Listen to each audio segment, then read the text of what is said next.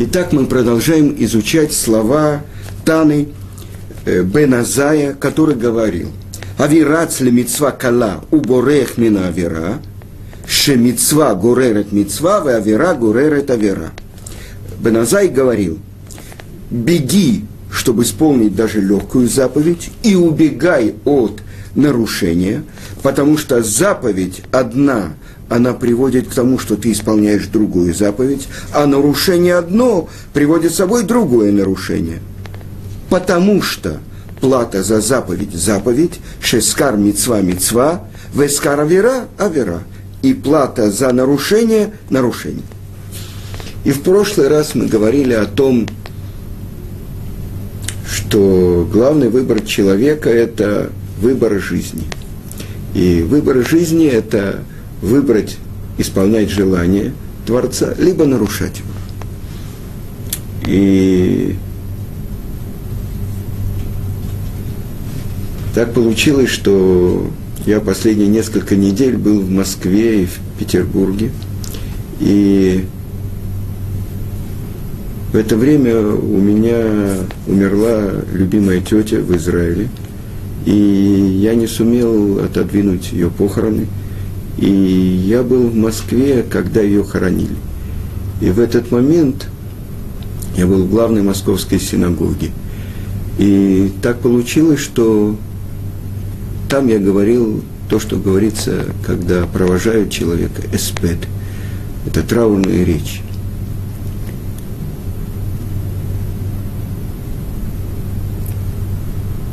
Это путь жизни человека. Человек приходит в этот мир – человек оставляет этот мир. Но вот то, что я хочу вам прочитать из Хофецкайма. Хофецкайм, у него есть книга, которая называется Ават Хесед. Любовь к деланию добра. И ее перевел на русский язык и издал известный переводчик Равгидалия Спинадель – это уроки Рава Фишеля Шехтера по книге Хофицхайма. И вот то, что я хочу прочитать, потому что эта вещь очень актуальная. Потому что многие люди, особенно в России, не знают законов святости, когда уходит еврей из мира, как надо себя вести по отношению к нему – в чем эта заповедь? Многие из-за того, что у них не хватает средств, дают разрешение, чтобы сжигали их близких. Это большое нарушение. Но очень трудно, нужны большие деньги. Это я видел, я был в Москве, потому что умер отец моего друга, и я должен был ему помочь. А в это время умерла моя тетя в Израиле, и я не смог быть рядом. Но так как э, э, учит нас Ария Кодыш, что те же буквы, которые составляют слово «нишама» – душа, составляют буквы слова «мишна». Мишна – это основа устной туры. Сейчас мы прочли Мишну. Так э, что все, весь тот урок был для подъема души моей тети, которую врач сан, эпидем-врач, которая 20 лет удостоилась прожить в Израиле. Еврейское имя ее было Двора, но почему-то все ее называли Дуся.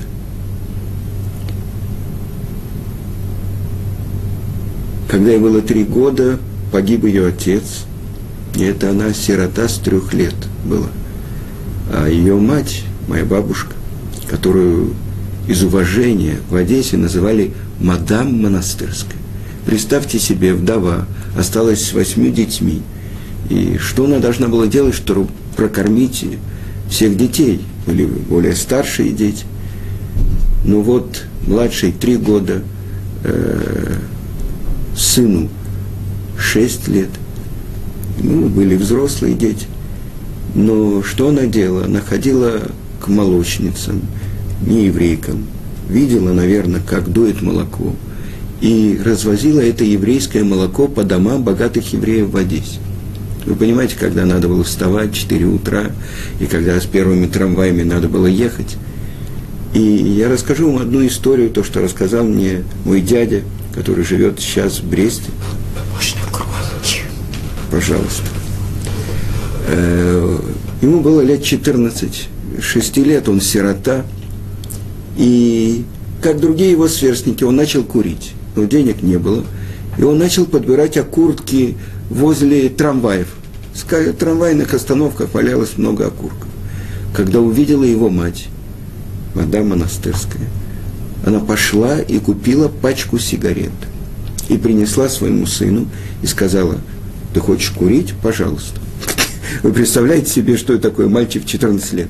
Но я не хочу, чтобы мой сын подбирал окурки. Там могут быть больные люди, и я прошу тебя, если ты хочешь, я буду тебе покупать. Вы понимаете, как ей было тяжело купить эту пачку сигарет и что? Но какой урок получил ее сын? Это была последняя пачка сигарет в его жизни. Вы понимаете? То есть вот эта мудрость еврейская. Когда родился мой брат, э, мой отец был офицером Красной Армии во время войны. Мама была офицером медицинской службы – и приехала бабушка и сказала, родился еврей, надо делать обрезание. Отец говорит, как это может быть? Я коммунист, я при исполнении, это же меня посадят, меня могут расстрелять. Она сказала, неважно, дай мне разрешение, я все организую сама. Ну где вы найдете Моэля? Где вы... Дай разрешение. И он ей дал тайное разрешение, а сам, я не знаю, рассказывает легенды, что чуть ли не был на партсобрании, что у него было алиби – и она нашла миньян евреев, нашла Моэля, и сделали тайное обрезание. А представьте себе 50-й год, когда родился я, э, уже убили еврейских поэтов, уже закрыли театры, уже начин, накручиваются, вот, уже раскрываются еврейские псевдонимы, театральных критиков тогда это было. И в этот момент она сказала, родился еврей – так что один будет еврей, а другой будет не еврей, надо делать обрезание. И уже у себя дома, в Одессе, тайно, она организовала обрезание. И вот та, которая была с ней всю жизнь, вот это моя тетя, младшая. На самом деле, когда мы посмотрим, чем наполнена жизнь еврея, то, что Талмуд говорит, почему Тверия называется Барекет. Барекет сказано там, в Талмуде, «Афилу шериким шеба млеим мицвод керемон», что даже пустые, которые в ней, евреи, наполнены заповедями, как гранат косточка. То есть вся жизнь еврея, это на самом деле, он может э, многие вещи делать, он может вообще не думать об этом, даже не знать. А вся его жизнь наполнена заповедями. Я помню, как э, моя мама Зикрана Левраха на рынке, если она покупала у еврейки что-то, она оставляла ей сдачу. Я говорю, ты же забыла сдачу. Ну, не важно, не важно. Что это такое, не важно. Она давала ей цдаку. Вот так оставляли. И это, это то, что получено, это называется гирса де инкута. Это то, что получено в детстве в доме родителей.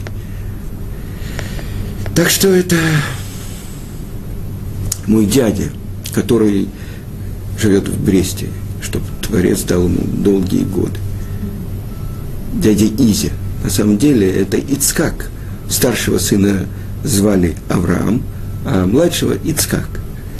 Так вот, он приписал себе годы, чтобы отправиться на фронт, чтобы его взяли в военное училище, и в каких он был перетрягах когда он попадал в кольцо, как он выходил из окружения, как его допрашивали в СМЕРШе, что вот он хотел сдаться.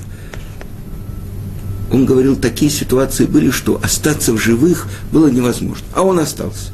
Дважды они получали похоронки о том, что он умер. И вот он прошел все, там дошел, э, был в Будапеште, в Берлине, он вернулся. И когда бабушка открыла дверь, и увидела его на пороге, она потеряла сознание. Так э, за какие, как это он мог пройти все это? мне говорили, что ее сидуры были вот такие. Почему? Вы понимаете, когда она говорила Таилим, когда она о нем просилась, они все были полностью, как бы впитали ее слезы. А это вдова, вы понимаете? Когда она просит, Творец не может не ответить. Так так он остался в живых. И дальше, что она сделала? Ну, он поступил в институт, э, с отличием учился и нашел еврейскую девушку и хотел жениться. Бабушка сказала, только хупа. Какая хупа? А что хупа? Была хупа у них. Бабушка сказала, я не возьму в руки ни одного внука, если он не будет обрезан. Так это еврейская Аидыша Бобы. То есть вот это еврейская бабушка, а возле нее всегда, рядом с ней была это ее младшая мизинец. И она вышла замуж, вот я, ее муж сказал, мы были вместе 53 года. Ну что она сделала, ну почему она ушла? И она танцевала, танцевала, радовалась на свадьбе своего внука, который женился и который соблюдает субботу. Это то, что заслуги наших, за какие заслуги мы вдруг приходим к этому. Это заслуги тех заповедей, которые с невозможных условиях делали эти единицы. Но сейчас я могу рассказать про свою бабушку, потому что что-то я знаю. Седуров этих я не видел, мне рассказали, что их оставили. Я, до меня они не дошли. Но это заповеди, это как зерно, которое попадает в землю а дальше из одного зернышка, из одного зернышка яблони, яблок, могут быть тысячи и тысячи яблонь, яблонь. Так вот это то, что мы видим, это на поколение. Когда я родился, через несколько месяцев посадили моего отца, Зихранули врага, где я рос, на руках у бабушки. Так вот, я хочу привести вам из того, что говорит Хофицкай. Когда родители уходят в другой мир, обязанность детей почитать их и служить им, она не проходит. Особенно в первую неделю, в первый месяц, в 11 месяцев, когда душа претерпевает интенсивную проверку. Родители нуждаются в помощи детей больше, чем раньше. Кофецкайм отмечает – что многие дети, желая выразить уважение родителям, они заказывают такие э, эти плиты, такие могильные памятники, которые подобали бы князю или кому-то. Он говорит, что достойный памятник – это хорошо. Но тот, кто тратит лишние деньги на него, это искаженная форма почитания. Лучше бы на эти деньги подарить книги синагоги или вложить их в помощь нуждающимся. А если это человек, у которого не было детей, то этот хесед – это истинное уважение душе в будущем мире. Каким бы ни был человек в этом мире праведником, он все равно нуждается в этих заслугах. Известный автор книги Шло Акадош, Шней Лухот Абрит, две книги Союза – шло. Он писал так, что добрые поступки детей, их благотворительность и поддержка Торы не только спасают родителей от бед в мире суда, месте, где душа проходит суд, но могут открыть им дорогу в Ган-Эден. Это то, что дети могут посылать своим родителям, даже когда они давно покинули эти, этот мир. Они нужны и важны каждой душе – потому что нет такого праведника, который делал бы только мицвод, поступал бы хорошо и ни разу бы не согрешил. Так написано в Коэле. И так каждая душа приходит на суд неба, и ей приходится отвечать за растраченное время, за упущенные возможности, за обидные слова, за неисполненные заповеди. И вот дети, которые делают хесед – ради родителей, они помогают этим искупить грехи, когда родители уже не могут ничего сделать. Когда дети чувствуют особенно эту потерю во время недели Шива или первого месяца траура, шлошим, душа их родителей переживает муки дознания и суда в беспощадном свете справедливости. И тогда вот это то, что дети тоскуют, то, что дети делают, она, они этим пробуждают милосердие к душе их родителей, которые стоят на суде.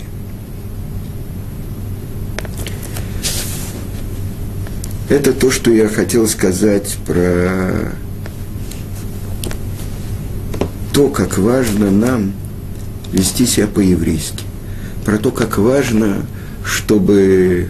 Я понимаю, что это может и дорого стоить, но вот на это стоит одолжить даже деньги, чтобы сделать все по еврейскому закону. В Израиле это очень просто, это все делает Хеврокадыш. Но во многих городах России уже есть такая Хеврокадыш.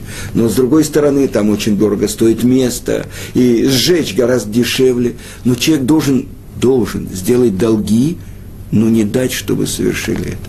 С другой стороны, я слышал, один еврейский мудрец объяснил, когда одна дочка очень переживала, что она не сумела защитить, и ее мать сожгли он объяснил, что те муки, которые испытывает душа, если происходит такое, они искупают очень многие грехи.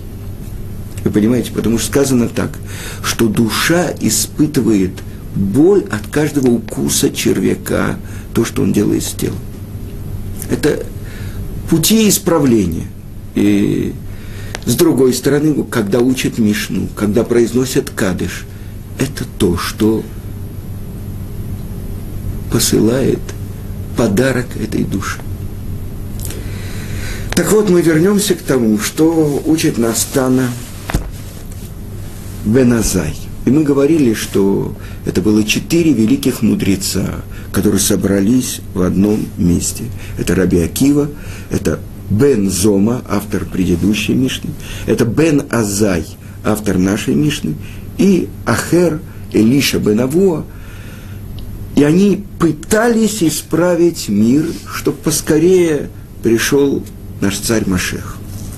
И то, что из этого получилось, только Раби Акива вошел в мире и вышел в мире. Бензома повредился в рассудке, автор нашей Мишны Бен Азай отлетела его душа, и Элиша Бенавуа ошибся в понимании и стал вырывать саженцы, то есть отказался от своего веры в Творца и начал помогать римлянам, и его назвали Ахером, чужой. Так вот, Бен Азай, что он добавляет тому, что сказал Бензома? А ведь Бензома сказал, кто называется мудрецом, кто называется героем, кто называется богачом и кому, кто достоин почета. Теперь что же добавляет Бен Азай, который говорит, чтобы человек бежал для, ради исполнения даже легкой заповеди и убегал от нарушения, потому что мецва привлекает за собой мецву, а нарушение ведет за собой новое нарушение. Он добавил то, как человек практически должен жить в мире. И если вы обратили внимание, «Хави рац лемитсва кала».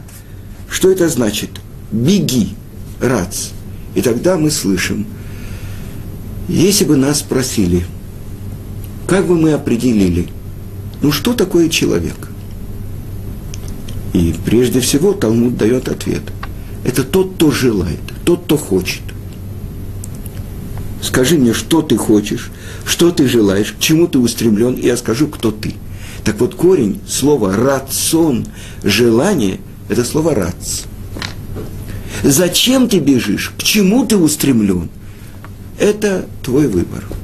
И это то, что человек как бы может заставлять себя делать. И комментаторы объясняют. Беги за исполнением даже легкой заповеди. Человек не бежит. Помните, в России давали дефицит. Зачем? Что здесь дают? Да? Так вот, куда, куда бежу? Куда, куда бегут? О, там что-то выбросили, туда побежали. А там что-то дают, туда побежали. Зачем человек устремлен?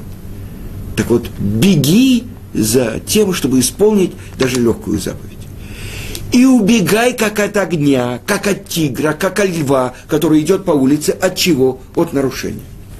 То есть это ключ, как человеку надо правильно выбрать в мире. Почему-то не сказано и убегай даже от легкого нарушения.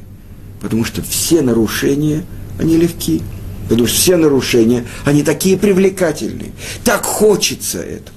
А мицвод надо себя заставлять. Надо себя э, увлекать, чтобы сделать. В чем разница? И объясняют комментаторы, что любое нарушение, грех, что такое? Хет. Объясняет мораль из Праги. Лахти это матара не попасть, не попасть в цель. То есть сбивает с пути. Это хет. Что же это такое? Каким средством пользуется дурное начало, чтобы сбить человека с пути? Скажите, какие? Воображением. Запретный плод сладок. Все, что соседка дает своему сыну, это самое вкусное. Так ведь? Почему? Больше того сказано, сворованная вода сладкая. Что такое? Почему? Потому что здесь работает воображение. Вот это нарушение сделать, вот это, вот полностью человек устремлен. У каждого человека есть свои морковки, которые вешают перед ним, как перед ослом, дурное начало, и он за, это, за этим бежит. А мецва – ну что это такое надеть эти коробочки на голову? Ну что это такое вовремя встать, чтобы помолиться? Ну что это такое открыть эти книги и учиться? Я вам цитировал, как говорит Рав Шимшон Пинкус. Он говорит, что я корова? Все время бу-бу-бу, бу-бу-бу. Это Талмуд, это Талмуд Бавли. В чем разница? С другой стороны объясняется, что если человек хоть раз – испытал радость от исполнения заповеди, то вот эта радость сама, это то, что сказано. Плата за заповедь – заповедь. Это само является заповедь. И теперь я хочу вам процитировать вот то, что говорит Гаон из Вильна. Очень важная вещь, чтобы понять, о чем идет речь. Когда человек – исполняет что бы то ни было с желанием. Тогда с неба дают, посылают особенный дух, чтобы он вернулся и повторил то, что он сделал с особенным желанием. И это мецвод с одной стороны, а это нарушение с другой стороны. Теперь, если человек делает какой-то хороший поступок, то, что мы называем мицва, тогда дух этот с неба не дает ему покоя, пока он не добавит к этому. Это то же самое нарушение. Поэтому заповедь, она тащит за собой другую заповедь, а нарушение привлекает за собой другое нарушение. С другой стороны, есть совет. Какой совет? Мы же ищем, сказано самым мудрым человеком, «Бетахбулата асебо минхама». С военной хитростью веди против него войну. Против кого? Против моего дурного начала. Как? Если человек, которому представляется возможность сделать грех, нарушение, он преодолевает себя один раз, второй раз, третий раз, все, четвертый раз ему это гораздо легче сделать. Это то что, совет, который дает Шулхана Рух, что когда человек просыпается, что он вставал в, как сказать хорошо, безрезут, э, проворно. Проворно, замечательное слово наше. Да, проворно вставал. Но это не значит, что он должен тут же вскочить и это потерять сознание. Он должен не давать себе время залеживаться. И в прошлый раз я рассказывал, как один человек говорил про Равыцкака, как он вставал. Вот это вот то, что он потерял себя, вот это вот все, он тут же, я уже готов. То есть, что это такое? Я один раз, я снял интервью с одним человеком, который рассказывал э, про одного праведника, который жил в Москве. Э, это Равмотл Лившиц. Он был хасидом Хабада, он был потрясающий, почему был, я не знаю. Последний раз я его видел, ему было 92 года.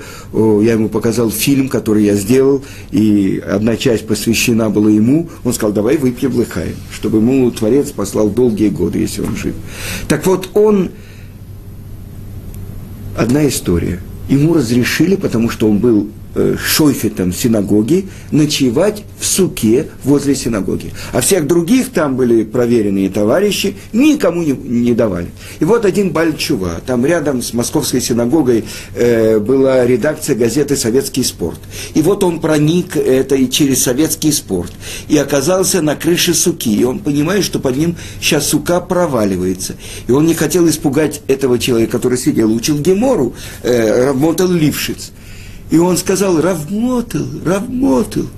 И вдруг Равмотел вскочил и сказал, Енени, вот я. Вы понимаете, он сверху слышит голос. Потом он провалился туда, и он долго ему не мог этого простить. Но вы понимаете, человек, который готов ответить, Енени, вот я. Как ответил Авраам Авину, когда Творец ему сказал. Или Йосеф Ацадик ответил э, Якову, Енени, вот я. Так вы понимаете, что это такое? Это готовность человека исполнению заповеди. Потому что на самом деле выбор человека. Скажи, куда направлено лицо человека. Я скажу, кто он. Нет человека, который бы не спотыкался. Сказано про праведника. Семь раз упадет праведник и поднимется. А злодей, он упадет один раз это может быть лужа в 2 сантиметра, он в ней захлебнется. Почему? Потому что, как говорят на иврите, дурное начало не на пенсии. То есть вся жизнь человека, это как будто он идет по минному полю. Все время ему нужно смотреть, куда ставить ногу. Вот он усталый, вот он, он резко ответил с соседки, или резко поговорил со своей женой. И так, это все минное поле. Так вот, выбор человека, дурное начало, красивые картины рисует. Что вот именно это, вот то, что ему не хватает, он получит это, и он будет счастлив. Объяснил один мудрец. Многие евреи, которые еще не знают, что такое святость субботы. Вот они едут, вот они бибикают – он объяснил, на самом деле, это их душа мечется. Она думает, вот я найду это на пляже, вот это я найду на опере, вот это я буду кричать, что забили гол. Вот это... А на самом деле это душа еврея, который ищет, ну где это, где это? А свет субботы у него нет. И поэтому он говорит, вы сидите в тюрьме, вам же ничего нельзя, вы только в туалет и за стол, в туалет и за стол и на кровать. А кто один раз ощутил это. Знает, что весь мир – это тюрьма, в котором нету святости субботы. Так вот это главный выбор человека. Куда направлено лицо человека? И это человек, это рацион. Или то, куда он бежит. Человек бежит только за тем, к чему он устремляется. Так э, весь этот мир представляет такие широкие возможности, такие разноцветные картины. И у человека выбор. Все как бы одинаково. И поэтому говорит Тана, плата за заповедь – возможность исполнить новую заповедь. Либо радость при исполнении заповеди. Это тоже мецва. С другой стороны, нарушение тащит за собой другое нарушение. И это то, что объясняет Гаон из Вильна. Дух, который дается человеку, потому что каждая мецва порождает ангела. И каждое нарушение порождает силы разрушения, то есть ангелы-разрушители. Малахей Хабала, либо ангелы, который сопровождает, все знают, мидраж, то, что в субботу человек приходит, и если в доме у него зажжены свечи, халы на столе, вино, все накрыто, ангел говорит, чтобы так же было и в следующую субботу. А если там ссоры с женой, там это футбол включен, кто забил гол, там он кричит, там он ругается, там он бьет, чтобы у тебя такое же было и в следующую субботу. Но оказывается, что еврей в любой момент может переключиться. И сколько у нас... Мы тоже не родились э, в районе Иерусалима, э, в Миашарим. Мы тоже родились где-то... И Творец нам помог, что нас, как маленьких детей, за руки привели и сказали, вот это то, что ты ищешь. И даже когда мы вошли, и даже надели кипы, и даже ходим с ниточками, и даже читаем святые книги, сколько раз мы спотыкаемся, и сколько раз мы должны подниматься, а сколько раз это трудно. Но это главный выбор человека. Хорошо.